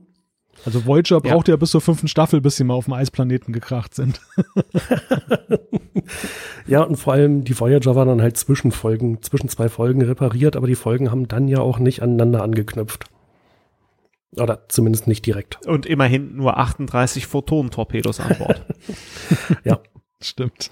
Ähm, Gibt's auf YouTube übrigens, Malte, wollte ich dir noch schicken, so ein Video, wo so ein Typ äh, sämtliche Szenen mit Photonentorpedos ähm, äh, mal aneinander reiht hat. Geht irgendwie 13 oder 14 Minuten, oben läuft so ein Counter, der blendet dann aber auch so Sachen ein, wo die halt so Schiffswracks finden und so, dass die so und so viel Torpedos, weil es wird in der Folge gesagt, wie der auffüllen und man ist dann nachher bei einem Minus von 140, keine Ahnung. ah, ich schweife ab, aber das ist ein cooles Video. Doch so wenig, ich dachte, das wäre noch schlimmer. Ja, nee, die, die tanken sich paar Mal schon auf. Da kam dann irgendwie so äh, ähm, einen halben Borg-Kubus gefunden plus 40 Torpedos oder so. mhm. Ja, äh, ich denke halt immer gerne zurück an DS9, an die Frühstücksszenen zwischen Dr. Begier und Garak. Ja, zum Beispiel. Kleine Szene, keine große Action und hat immer sehr viel transportiert. Äh, manchmal wurde es direkt in die große Handlung eingebettet und manchmal war es einfach nur ein, ja, kleine nette Szene nebenbei. Also den Vorschlag von Thorsten eben fand ich richtig gut, ähm, dass einfach die Crewmitglieder, wenn sie mal kurz Zeit haben, äh, sei es beim Essen, sei es beim Bier, über den Tag, über die äh, die Dinge, die passiert sind, so ein bisschen reden, reflektieren. Da könnte viel mehr bei rumkommen als halt mit irgendwelchen Action-Szenen. Ja, das stimmt. Also überhaupt das Prinzip der Gemeinschaftsräume, wenn man das mal so rekapituliert, TNG, DS9, Voyager, die hatten alle so ihre Gemeinschaftsräume, wo eben auch sehr viel Charakterhandlungen stattgefunden hat. Nehmen wir nur mal das 10 vorne in TNG. Also das Absolut. ein ikonischer Ort, der ähnlich schon fast wie bei DS9 dann eben diese Kaffeeszene, diese Ragdagino-Szene am Morgen. Und ich finde, das, das haben auch die neuen Serien so nicht. Natürlich, wir sehen dann auch die Gemeinschaft, das, die gemeinschaftliche Nahrungsaufnahme, aber es ist viel, Steriler. ja, es ist, es, ster genau, steriler ist ein schönes Wort. Es sind, sind nicht so Orte, wo man jetzt auch denkt, da würde man sich gerne aufhalten. Das sind halt sehr funktionale Orte. Dort wird eben schnell das Essen reingewamst, damit man dann wieder an Station gehen kann. Und ähm, ja, andererseits haben wir ja gerade am Anfang der Serie aber auch ja persönlichere Momente gesehen, die wir bei den früheren Serien nicht gesehen haben. Nehmen wir nur mal diese Quartierszene damals mit Tilly, wo Tilly und, und Burnham Mhm. sich kennengelernt haben. Also so in diese Mannschaftsquartiere so reinzugucken, das, das waren ja eigentlich immer so, ja, das blieb immer hinter den Pappwänden bei TNG. Das, das hat man nie gesehen. Ja, beziehungsweise es waren natürlich auch alles Einzelquartiere bei TNG, ja. äh, in die man dann relativ selten mal einen Einblick bekommen hat. Ja, es waren die Offiziersquartiere halt in der Regel. Mhm. Äh, noch so ein Aspekt an der zweiten Folge, der mich eher wieder gestört hat. Ähm, das war dann der Umgang mit Stamets, der soeben mal aus dem Koma aufgeweckt wurde, weil sie das Bett brauchten. Äh, und der dann fünf Minuten später beschließt, so, ich kletter jetzt mal irgendwelche Leitern hoch und krabbel durch irgendwelche Jeffreys-Röhren, äh, um irgendwie zwei Kabel auszustecken und neue reinzustecken. Das hätte ja nur offensichtlich jeder machen können. Ähm, Ja, komm, Die Dr. Szene Kalber hat ihn ja so- vorher nochmal in die Mikrowelle gepackt, bevor er losgegangen ist. Ja, lass das mal den Papa ja, machen. das war wieder so überflüssig. Ich, mir ist Stromberg eingefallen. Tut, tut mir leid. Ja. So eine typische Stromberg-Szene. Ja, äh, lass, lass das aber mal auch den Papa machen hier. Ja, das kommt hin. äh, für mich war das auf jeden Fall wieder Charakterbildung in der falschen äh, Richtung. Das ging echt eher nach hinten los, komplett überflüssig. Hm. Es wäre viel sinnvoller gewesen, wenn er halt irgendwie unter Schmerzen auf dem Krankenbett mit einem Kommunikator in der Hand oder sowas da irgendjemandem gesagt hätte, was der machen soll. Äh, ja. Tat jedenfalls so nicht unbedingt Not. Also zwei, zwei Schüsse sind daneben gegangen. Jetzt ist die Frage, ist der dritte ein Treffer? Das ist so ein bisschen wie in der Bude auf dem Rummel. Kriegen, wir jetzt, kriegen wir jetzt mal das große Kuscheltier oder? Ich habe damals mal total gern Entenangeln gemacht. Ich hatte dann irgendwann die 100-Punkte-Ente. Blöd gelaufen ist, wenn du mit dem Magneten gar keine erwischt hast. Ne? Ja, ja, blöd. genau. Das ist, das ist ja eben die Frage, ne? Folge drei jetzt. Man hat jetzt fast einen Monat bei Netflix rum, ähm, 10,99 oder was das mittlerweile kostet, oder Ja, ich fange an 11,99. zu schwitzen schon. genau, ausgegeben. War das jetzt zum Fenster rausgeworfen oder ähm, bekommt man doch noch eine Ente am Ende? Ja, ich, ich sag, ich sag, sag mal so. Ähm, ich habe mich tatsächlich an Toss zurückerinnert, so vom, von, von, von der Folge. So am Ende ist so eine Friede, Freude, Eierkuchen Mentalität mit dem Holzhammer. Stimmt. Der nimmt den, ich wusste schon, als er den Helm abnimmt, oder er kriegt ihn ja abgetreten irgendwie von, von Joju, da ist, da ist ein Mensch drunter. Das war, das war sowas von klar. Also das hätte, hätte niemanden mehr überrascht. Hm. Also mich hat's dann doch ein bisschen überrascht. Das hatte ich so nicht unbedingt kommen sehen. Äh, aber ja, gut, dass wir das geklärt hatten an der Stelle. Ja, Okay. Aber warum hat, warum hat er den Helm auf? Das sieht cool aus. Sieht Äh, gefährlich aus damit. Wegen der, wegen der schlechten Luft, weil die sonst nicht atmen können, weil er das von seinem komischen kaputten Bergbauplaneten nicht anders kennt. Okay. Ja, keine Ahnung. Tja. Das machte es halt spannender. Ansonsten wäre es ja keine Überraschung gewesen. Ja, ja, klar, man dachte natürlich dann, hey, was ist das denn für eine komische Spezies, die da jetzt auftaucht und ähm, dieser Typi da und fr- frisst ja auch Köpfe oder so, wie das, wie das Wurmviech da in der ersten Folge. ja, also People of Earth ist ja die dritte Folge und äh, das ähm, übrigens von Jonathan Frakes, dem Darsteller von Commander Riker, Regie geführt. Und sie verschlägt uns jetzt halt zur Erde. Die, der Wunsch ähm, aufzuklären, was ist denn da passiert? Gibt es denn noch die Föderation? Gibt es Reste? Und ähm, ja, wir finden ja an der Stelle auch erstmal heraus, dass ja Burnham, wie Burnham dieses Jahr verbracht hat, dass sie eben ja als Kurier gearbeitet hat mit Book zusammen und dass sie ja augenscheinlich dann auch dann so, ja, vielleicht keine Liaison mit ihm eingegangen ist, aber durchaus eben freundschaftlich sehr viel Gefallen an ihm gefunden hat. Und ja auch die Frage, wie geht's denn auf der Discovery jetzt weiter? Also muss Saru jetzt zur Seite treten?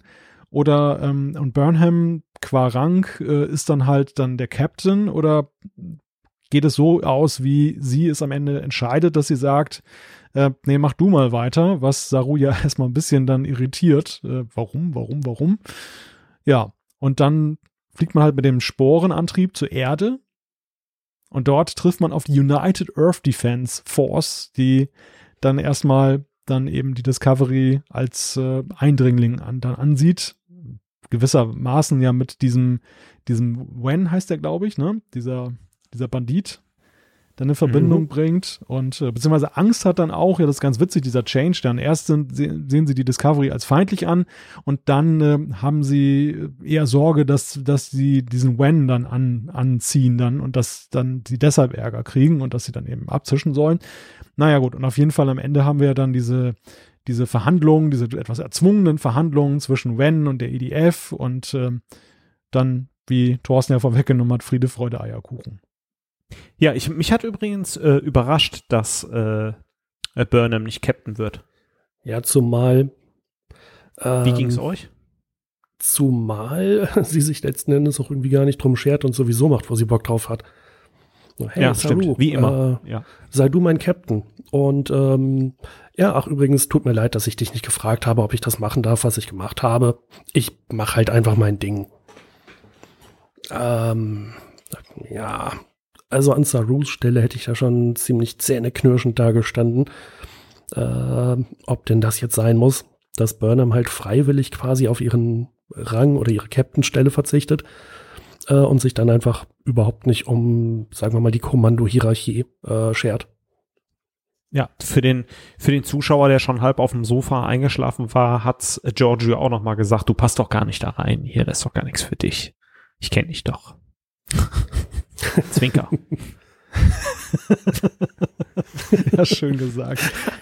Ja, ich ich finde das, ich, es jetzt schwer, die Brücke zu schlagen, das gut zu finden, aber ich, ich muss sagen, ich finde diese, also ich gebe es noch nicht ganz auf. Sagen wir es mal so, ich gebe es noch nicht ganz auf, dass es irgendwie eine, Interess eine interessante Frage sein könnte, warum verzichtet sie auf diesen Rang? Was hat sich in diesem Jahr ereignet, was ähm, sie das denken lässt? Hat sie irgendein Geheimnis? Und damit spielt man ja auch in dieser Folge, wo sie mit Book dann auf eigene Faust dann da ähm, scheinbar loszieht und äh, mit dem Delizium und man so denkt, aha, jetzt ist sie, jetzt tarnt sie sich, sie ist dann doch nicht mehr der Discovery gegenüber loyal, sondern mit dem Book äh, hat sie, führt sie irgendwie ein merkwürdiges Leben und am Ende finde ich, wird das eigentlich nie so wirklich richtig aufgeklärt und meine Hoffnung ist, ja. dass wir da noch ein bisschen tiefer, tiefere Einblicke haben, dass man jetzt dieses Setting erstmal aufgebaut hat und man lässt uns jetzt ratlos zurück und da kommt noch was. Ja, stimmt. Mhm. Ähm, das, äh, jetzt wo du es sagst, das fand ich tatsächlich ähm, ganz interessant an der Stelle. Ja. Mhm. Also ich würde halt äh, eine Lanze für Saru brechen. Äh, ich mag halt einfach die Figur. Äh, ich mag ihn auch als Captain. Das gefällt mir sehr gut.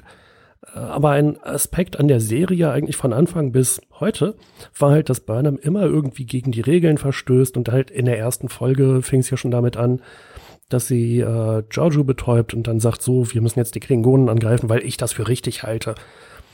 Äh, ich finde, irgendwann wird es halt Zeit, dass sie mal verdammt nochmal Verantwortung übernimmt für ihr Handeln und sagt so, entweder ich bin Captain und habe die Hosen an und sage, wo es lang geht, oder ich halte mich an die verdammte Hierarchie.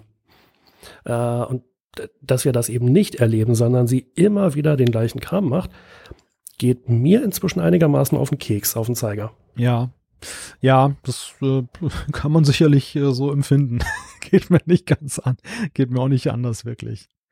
Also man sieht keine Weiterentwicklung und, an der Stelle einfach. Hm, und anstelle von Saru, also vorhin hatte ich noch gesagt, ich würde mit den Zähnen knirschen. An seiner Stelle würde ich mir halt echt gut überlegen, ob ich Michael dann eigentlich in meiner Crew haben will. Oder ob man sich darauf einigt, so pass auf, du kannst gerne mitfliegen, aber du hast hier keinerlei Funktion. Mach deinen eigenen Kram, musst mich auch nicht fragen. Äh, außer natürlich, wenn es um unser Dilithium geht, was auf Books Schiff lagert, wo du den Zugang hättest. Hm, okay, blöde Situation. Hm. Was machen wir denn jetzt mit der Folge? ja, das, das war, ja, war ja noch nicht alles. Ich meine, da sind ja schon so ein paar Ansätze und ähm, äh, Themen werden da ja aufgebaut, aber das ist dann auch wieder so, ja, beliebig einfach. Dann Ne, äh, auf der einen Seite muss ich mhm. sagen, ich bin ja so ein bisschen hin und her gerissen. Finde ich es ja gut. Da wird halt nicht mit Gewalt, sondern mit einem geschickten Manöver und mit Dialogen wird halt dieser Konflikt aufgelöst. Auf der anderen Seite frage ich mich, wie nachhaltig ist denn das, was da passiert? Weil wir ja äh, die Geschichte mit Burnham ähm, wieder mal vorgesetzt bekommen, a, sie hält sich jetzt, wie Jan sagt, sowieso nicht an, äh, an Autoritäten, Hierarchie. Auf der anderen Seite das Geheimnis, was ist jetzt mit Book in dem Jahr passiert? Was hat sie da jetzt wirklich gemacht?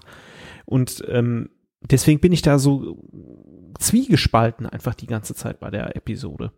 Grundsätzlich fand ich auch die Motivation gut. Lass mal zur Erde fliegen. Wir haben nun mal diesen Sporenantrieb. Wir sind schneller als alle anderen. Cool. Aber dann ist es so, von der Erde sehen wir ja nicht wirklich viel, außer den Baum und äh, das Weltall. ja. Ähm, also ich fand schon gut, dass sie auch ohne das jetzt ewig in die Länge zu ziehen gemacht haben. Sporenantrieb passt, super Idee, braucht offensichtlich, nein, braucht ja bekanntlich kein Dilithium. Insofern hochgradig sinnvoll, dass sie das nutzen, um schnell zur Erde zu reisen und eben auch nachzugucken, was ist denn passiert, äh, wie sieht's auf der Erde aus. Eigentlich fand ich auch die, die Auflösung ganz gut, wie sich dann dieser ganze Konflikt da geregelt hat. Äh, sehr viel besser als in der zweiten Folge mit diesem ganz klaren Schwarz und Weiß, was wir da noch hatten. Hm. Ich fand es stellenweise nicht ganz nachvollziehbar, warum jetzt Saru bereit war, die gesamte Discovery aufs Spiel zu setzen, um da irgendwie einen Konflikt zu verhindern, an dem er und die Discovery doch eigentlich keine Aktien haben. Aber es war andererseits meiner Meinung nach eine gute und vor allem endlich mal eine Star Trek-Lösung, eben genau diesen Weg zu gehen. Mm. Also zu sagen, wenn jetzt die Erde auf die Angreifer da schießt oder umgekehrt, dann wäre das ganz schlecht und dann lässt sich ein Krieg nicht mehr vermeiden oder ein großer Konflikt. Also stellen wir uns jetzt dazwischen, wir fangen quasi den Schuss auf ähm, und brauchen halt noch ein bisschen Zeit. Äh, und an der Stelle, bei allem Gemecker über Burnhams Verhalten, aber was ich eigentlich wieder extrem cool fand, äh, war halt, dass Saru ihr vertraut. Trotz allem, was sie macht, die ganze Zeit. Ja. Und halt sagt, Burnham braucht noch ein bisschen mehr Zeit. Wir müssen ihr diese Zeit verschaffen. Ich bin sicher, sie hat eine gute Lösung parat. Und letzten Endes war es ja auch so. Also die Lösung ist dann tatsächlich schon wiederum, das ist wieder cool, geschickt. Ne? Die, die hijacken ja dann Ren und ähm, ja, dann kommt es dann zum Dialog. Ja, und es wird ja auch hier etwas gezeichnet, so ein Gegenentwurf. Dieses, was Jan gerade skizzierte, ist ja so der krasse Gegenentwurf zu, wie die Gemeinschaften und wie die Lebewesen dort in der Zukunft agieren und funktionieren die sind alle desolat. Da arbeitet keiner mit keinem zusammen und man verliert sich halt in kleinen Konflikten und ähm, in Kleinteiligkeiten. Gegenseitiges Misstrauen ist auch ausgeprägt. Ja, dieses Misstrauen ja auch dieser Erdkräfte gegenüber der Discovery und ähm, das sich dann sehr stark am Ende wandelt in dieser Friede, Freude, Eierkuchenhaltung, aber wo man eben sieht, ähm, ja, das ist jetzt so ein bisschen der, der Kern, das Kernproblem dieser Zukunft. Und das versuchen die zu durchbrechen durch positives Vorleben. Und da sind wir tatsächlich ja bei einem Star Trek-Motiv, dieses ähm, nicht nur predigen, Wein predigen, sondern eben auch dann Wein trinken oder weiß nicht, wie man das Sprichwort jetzt richtig hin. weiß ich auch nicht. Aber ich krieg gerade Durst auf ein schönes Glas Wein. auf, auf, jeden Fall hm sie, sie zeigen eben, sie leben es halt vor. Ne? Sie, sie ähm, versuchen so ein wenig da diese Zukunft halt jetzt dann, dann doch entgegen der obersten Direktive zu beeinflussen, um, weil sie eben, glaube ich, auch sehen, dass sie da nicht weiterkommen, wenn sie jetzt dann alles so belassen und sich auf diese Kleinteiligkeiten einlassen. Dann geht es ihnen genauso wie den ganzen anderen, die da augenscheinlich schon seit Jahrzehnten, Jahrhunderten irgendwo rumlungern in kleinen Kolonien und sich darüber umärgern, dass ein Halunke des Weges kommt. Übrigens noch nebenbei bemerkt, das muss ich noch eben einflechten in der zweiten Folge, diese, diese Art und Weise des Tötens dieses äh, Bergbaumenschen oder Bergbauwesens da ist ja auch ein bisschen strange, wo das der erstmal so fünf Minuten gegrillt wird quasi, ne? Ja. Damals konnte ja. man die Leute einfach wegfasern. genau. ja, in der ersten Folge, in der ersten Folge dieser Staffel, wo da ist, da hat man ja wirklich richtig heftige Waffen, oder? Da, ja. Da mhm. werden ja so weggezischt, die Leute. Also das ist ja wirklich brutal, wo man so denkt, meine Güte, die müssen ja einen Durchsatz an Leuten haben bei, bei der Art und Weise. Und, und bei der zweiten, der krasse Gegenentwurf, dann, da muss so, der war, der war im Eco-Modus, ja. Genau. Der konnte nicht wegfasern. Der musste halt so nachhaltig echt dem in die Plauze schießen. Ein, ein Wunder, ein Wunder, dass er den Phaser nicht nochmal runtergenommen hat, den Akku nochmal gewechselt oder so. Oh, Moment, Akku, alle. So, so. Nicht, nicht, nicht bewegen, nicht bewegen. So eine Szene hätte ja schon fast wieder was gehabt. Ich muss ihn einem zu Ende töten, bitte bleiben Sie stehen. oh, das ist schön warm hier. genau. oh, ich sehe eine Star Trek Parodie heranreifen. ja, da stehen wir nun an dem großen Baum ja. in San Francisco. Ja, ich habe ja. Boosby vermisst. Also, das stimmt, aber ich meine, die Erde sah ja doch noch ökologisch voll in Ordnung aus. Also Klimawandel offensichtlich kein Thema in 3000 oder im Jahr 3200. Können auch alles Hologramme gewesen sein. ah, denkbar, denkbar. Äh, das ist dann natürlich auch wieder so eine Frage, worum geht's eigentlich in der Staffel? Wir haben ja jetzt erstmal nur so ja, den Indikator. Offensichtlich geht es irgendwie um die Föderation. Ähm, Star Trek war ja eigentlich immer ganz gut darin, Dinge aufzugreifen, die halt in der Gegenwart gerade auch von Belang sind. Da tue ich mich im Moment wieder schwer, irgendwie zu erkennen, ob sie eigentlich ein Thema aus unserer Zeit nehmen, auf das man anspielen könnte. Also, keine Ahnung, warum mir das jetzt gerade einfällt, aber sowas wie eine zerrüttete Gesellschaft, die mal wieder zusammengekettet werden müsste.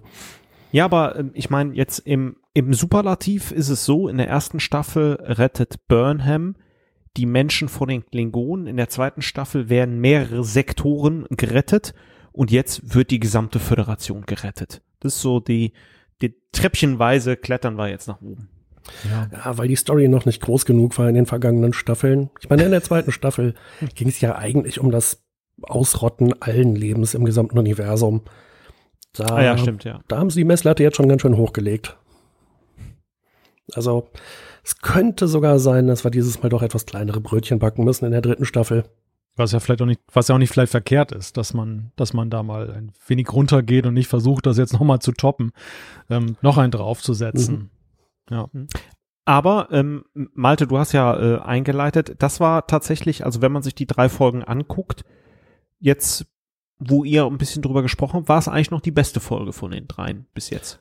Also ich würde das auf jeden Fall unterschreiben, weil halt wirklich mal was passiert ist und nicht nur der Boden bereitet wurde. Auch wenn die Folge sicherlich auch wieder für das, was später noch kommt, Boden bereitet. Äh, aber es war halt, okay, wir sind angekommen in dieser Zukunft.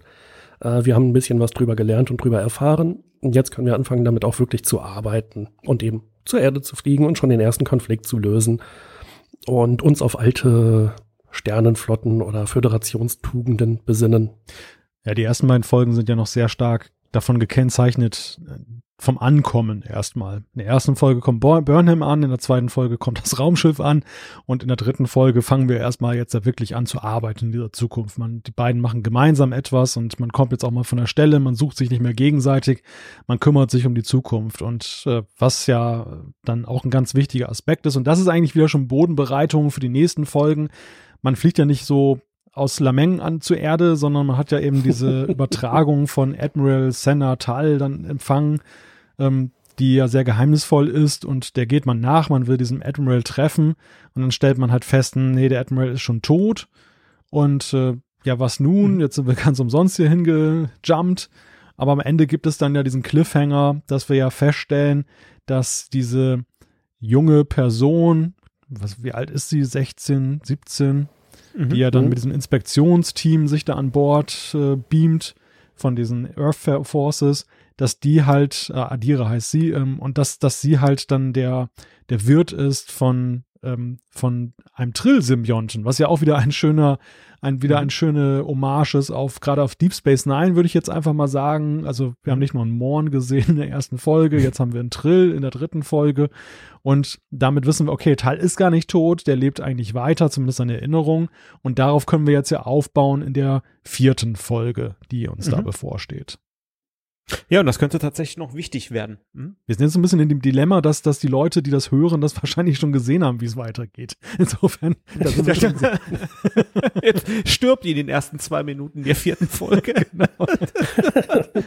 und jetzt kommt's, der Symbiont wird in Tilly eingepflanzt. Boah. Also wenn ich sehe, dass Folge 5 den Titel hat Die Trying, dann könnte deine Theorie sogar zutreffen, Thorsten. Lassen wir uns überraschen. Nee, noch besser, der wird in Giorgio eingepflanzt und die macht einen bunten. Ach du Schande. Die gute Nachricht ist, die Aufzeichnung findet am äh, Freitag statt, an dem die vierte Folge rausgekommen ist. Das heißt, ich zumindest habe vor, die gleich noch zu gucken.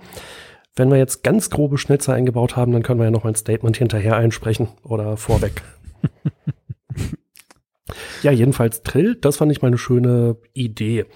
Das war jetzt wirklich mal so ein Gedanke, wo man nicht einfach sagt, so das ist irgendwie aus der Star Trek ähm, Kiste rausgefischt. Wir bauen das jetzt ein, weil äh, das muss mal eingebaut werden.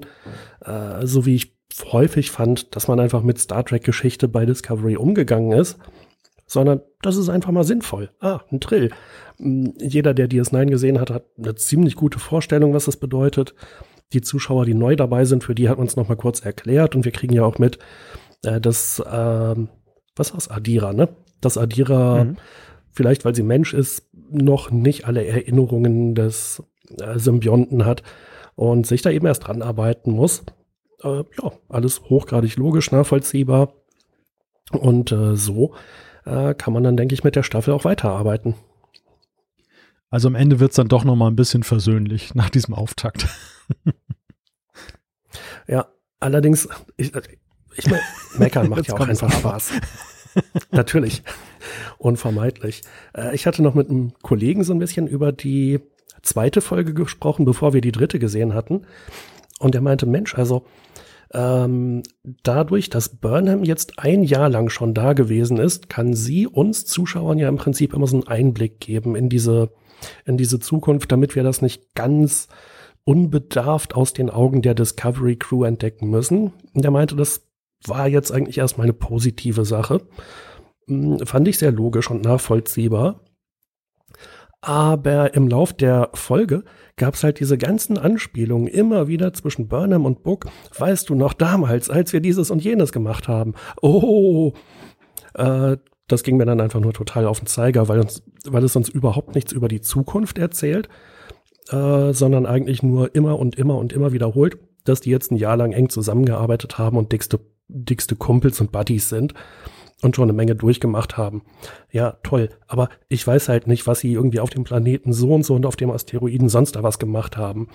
Ähm, das ist so ein, ja, ein Versuch offenkundig, deren Verbindung offensichtlich zu machen, der dann ungefähr so übertrieben ist wie Sonequa Martin Greens ähm, äh, Schauspielerei. Wobei andere Frage heißt ja eigentlich Sonequa oder Soneca? Thorsten meinte vorhin Soneca. Ich habe noch niemanden, der den Namen wirklich kennt, ihn aussprechen gehört, deshalb weiß ich nicht. Äh, war bei mir nur reines Raten. Ja, bei mir auch. Also wahrscheinlich haben wir es beide falsch gemacht. Einigen wir uns darauf. Ja, genau. ja. ja, da sind wir am Ende dieser dritten Folge der dritten Staffel. Und fragen uns, wie es weitergeht. Wie, wie sind eure Erwartungen jetzt? Das ist ja vielleicht noch so eine spannende Frage jetzt in die Zukunft, die wir dann auch sozusagen der Cliffhanger für die Auflösung im nächsten Trackcast, der da irgendwann aufgenommen wird im Januar nächsten Jahres ja wahrscheinlich. Also ich gucke hier gerade in die Liste. 7. Januar 2021 soll die 13. Folge dieser Staffel laufen, wohl mutmaßlich die letzte und dann, ähm, ja, dann können wir ja dann irgendwann später dann darüber sprechen. Ja, dann habe ich auch Glasfaser endlich.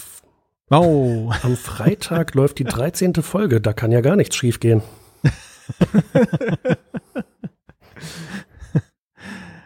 ja, wie ist hm. euer Eindruck? Was seht ihr dem mit Freude entgegen oder? Ähm, also bei Picard war es ja so, da war ich ja schon vom Anfang ein bisschen euphorisiert und wurde dann auf den brutalen Boden der Tatsachen zurückgeholt. Ähm, jetzt sind meine Erwartungen nicht ganz so hoch und ich guck mal, wie es weitergeht äh, an der Stelle. Ich glaube, jetzt nach den ersten ein, zwei Worldbuilding-Folgen, ähm, wie ihr schon sagtet, äh, nimmt das jetzt vielleicht äh, langsam Fahrt auf. Ähm, schauen wir mal. Ja. Hm. Ja, da kann ich mich gut anschließen. Äh, bei Picard hat es zwischendurch echt wehgetan zuzugucken. Es war einfach schade. Und hier bei Discovery, ich, ich habe schon Lust drauf, auf die nächsten Folgen, die dann zu gucken. Aber ich muss die jetzt auch nicht wegsuchten am Tag, wo sie rauskommen.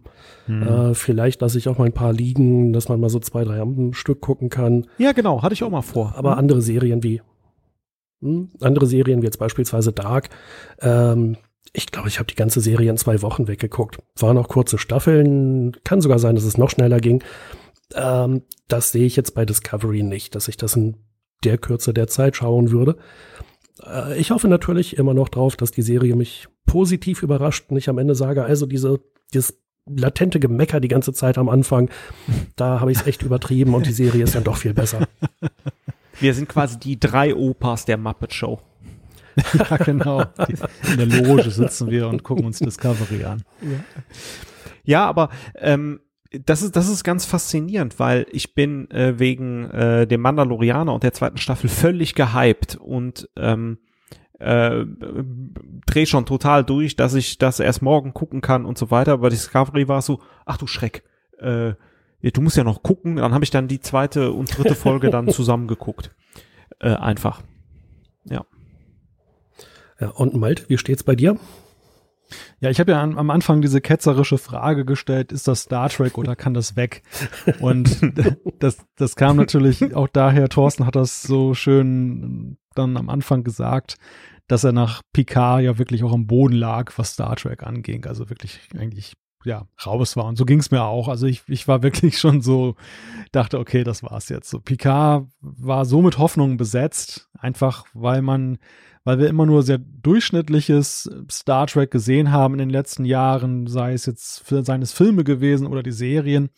Und ähm, Picard war nun angetreten, unsere guten Erinnerungen an früher aufzugreifen und in die Moderne zu führen. Und dann war diese Staffel ja so ein riesiger Reinfall zum Ende hin.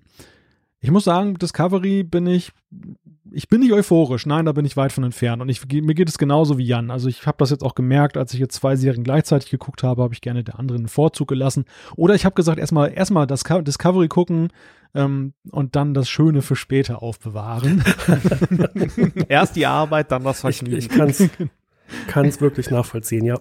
Und äh, also ich sehe aber andererseits, wir haben es ja ein bisschen herausgearbeitet, so einen, einen zarten Hauch Star Trek, der da, der da durchschwingt. Und wir sehen ja auch auf dem Promotion-Poster, was CBS All Access rausgegeben hat, sehen wir so eine, wie sie halt so eine Föderationsflagge hissen. Und ähm, das macht mich zumindest neugierig. Also ich, ich begleite, ich versuche es jetzt positiv zu begleiten, auch wenn die vergangenen anderthalb Stunden jetzt überhaupt nicht so klingen. ich schaue mir das auf jeden Fall bis zum Ende an und dann, ich freue mich dann darauf, das mit euch dann wieder weiter zu besprechen. Ja, das wird nämlich mhm, das Highlight. Ja, auf jeden Fall. Ne? Wir, wir, wir brauchen ja nur Inhalt, aber der Trackcast Nummer 76, Freunde, ich kann euch sagen da draußen, das wird wieder eine, ein, eine Folge, da werdet ihr euch die Finger nachlecken. Das wird so wie mit dem, das wird so wie mit dem Phaser in der zweiten Folge. So. nicht bewegen, nicht bewegen. Ich hole mir das Ding für den Grill. 20 Minuten da drauf phasern ist das Steak gut. Perfekte Kaminanzünder. genau. Ja. Möcht- Möchten Sie den, möchten Sie den Andorianer Englisch oder durch? Lass mich doch erstmal einen Fühler probieren. als jetzt kommt's, Achtung, Franzose würde jetzt rotieren als Eau d'oeuvre. Ja, Man merkt, ich bin Ah, müde. damit haben wir aber auch wieder die, die Jugendfreigabe, Jugendzulassung verloren, oder?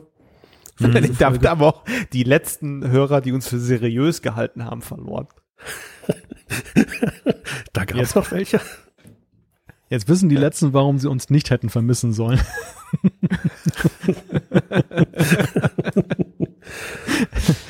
Ich glaube, langsam nach 75 Folgen äh, nimmt uns der ein oder andere Hörer ab, dass wir das tatsächlich auch gern für uns machen.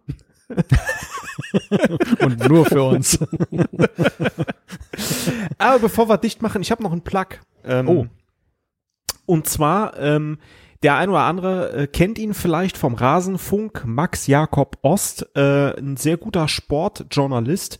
Und er hat jetzt ein neues Projekt ins Leben gerufen, Elf Leben, ähm, an dem er zwei Jahre recherchiert hat. Äh, es geht um das Leben von Würstchen Uli Hoeneß. Und ich kann euch sagen, selten so einen spannenden und guten äh, Sport-Podcast gehört.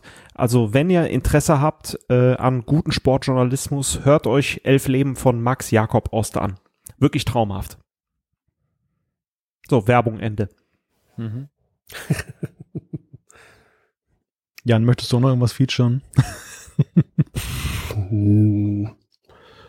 Also, wenn dann höchstens noch äh, kurz in die aktuelle Pandemie einsteigen und natürlich das äh, Coronavirus-Update beim NDR, finde ich äh, einen der besten Podcasts aller Zeiten, womit ich unseren beispielsweise nicht herabwürdigen will. Ich dachte schon, du wolltest Impfstoff promoten oder so. Kauft Impfstoff. Das wäre natürlich auch noch ein Gedanke. Gut, bevor das jetzt hier noch schlimmer wird, äh, würde ich mal sagen, Deckel drauf ähm, oder Bobantrieb an, wie auch immer. Also das war die Folge 75 vom Trackcast. Ich hätte jetzt fast einen falschen Podcast-Titel gesagt. Vom Apfelfunk. Macht der Gewohnheit. Ah, wir machen das hier echt Also, so liebe. Hörer, wenn ihr was Seriöses hören wollt, schaltet beim Apfelfunk ein. Genau. Das Spiegeluniversum. Aber nur, wenn du dich dann nächstes Mal als Trackcast verabschiedest. Ja, ja. Da komme ich meistens am Ende nicht zum Wort, äh, zu Wort. Das, Sie hat sich Jean-Claude so in Rage geredet. genau. ja, wie gut, dass diesen, dass diesen Podcast niemand hört. Insofern ist ja alles gut. Ja, Trackcast 75, ihr Lieben, hat mich wirklich gefreut, mit euch diesen Auftakt zur dritten Staffel zu diskutieren. Dadurch hat er mir, muss ich gestehen, rückblickend noch viel mehr Spaß bereitet jetzt. also Grund genug, dann auch dann über die ganze Staffel dann darüber nochmal zu sprechen. Das wird, wie gesagt, dann ein Projekt im neuen Jahr werden.